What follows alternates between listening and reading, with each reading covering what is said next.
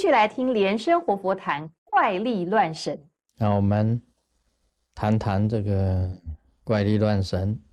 那本来怪力乱神呐，没什么好谈，因为经典上本来就这样子记载，全部都是怪力乱神。圣经里面有，佛经里面也有，可兰经里面也有。只要是宗教，就一定有，除非你不信教。所有宗教全部改成科学，只要你信教，就一定要牵扯到怪力乱神。从教主啊，几个教主的出生啊，你都可以看到的。释迦牟尼佛一出生啊，他开口就会讲话，就会走路。就有龙吐水给他沐浴，你说这个不是怪力乱神？那打死我我都不信。你说圣经好了，耶稣出生，他是圣女怀胎，也就是说还没有结婚呢，还没有那个，他就出生了。这个不是怪力乱神，这个打死我我都不信。本来讲啊，你只要信仰宗教，你就是信仰本身呐。这个教主本身，他所言行的一种圣言量，他讲出来的话就是神圣的，他有一种量，这个叫圣言量。我们相信教主本身的神圣，因为你相信他。所以它产生一种力量，叫做圣言量。这一种力量产生出来的话，你由信产生的一种力，就是信仰的一种力量。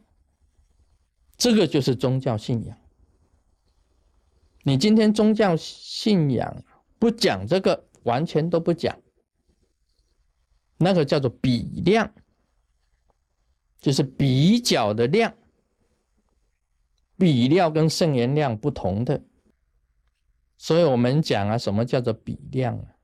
比较的量，好像我们看到那个山呐，啊有烟，我们就知道啊，那里有人在烧火。这个由现象可以看得出来的。事实上啊，宗教本身呢，你假如不讲怪力乱神，就不叫宗教的了，宗教可以拿掉了的。也没有圣言量了，我们不相信，就没有圣言量了。所以宗教可以讲，你信，你相信圣哲之言，就是你有宗教信仰；你不相信圣哲之言，你就没有宗教信仰。应该讲，信仰是随意的，不能拿这个来作为一种对人本身的一种批判。这个道理必须要认清楚的，因为我们相信圣经，所以你是基督教徒；你相信佛典，所以你是佛教徒。你假如以这个怪力乱神来批判人的话，批判宗教的话，所有的宗教都是怪力乱神。很简单，可以这样子讲：释迦牟尼佛度大伽叶，也死了，死了怪力乱神的。很简单讲，这个大茄叶本身呢，还看到啊，佛陀从远方过来，过泥莲禅河，他是怎么过的？他没有坐船呢，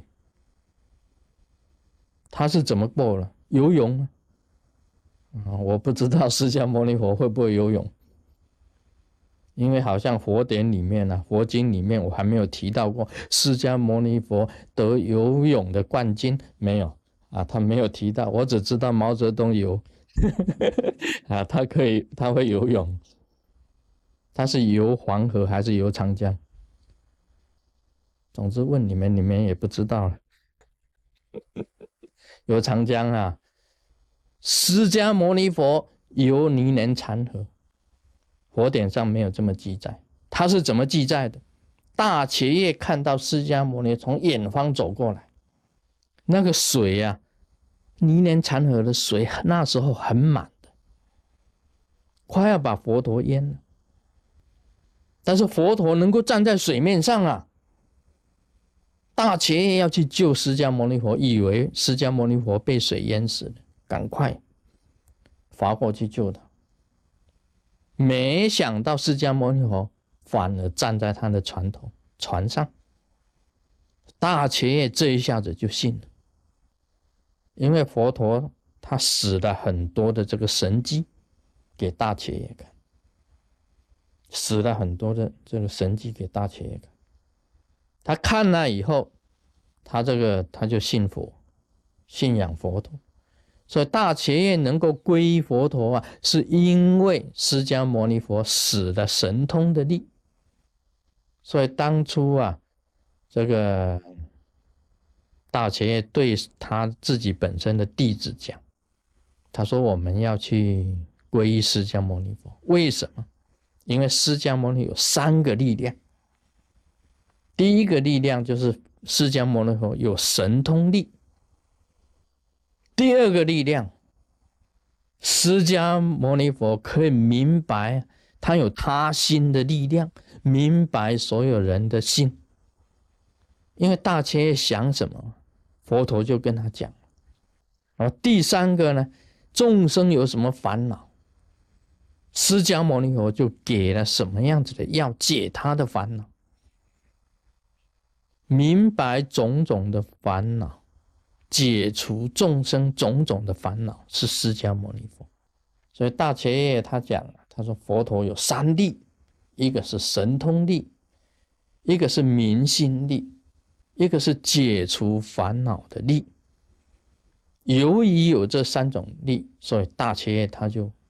皈依释迦牟尼，说释迦牟尼佛度化大切叶啊，他的这个这一个大弟子，是用了神通力、明心力跟解除烦恼力。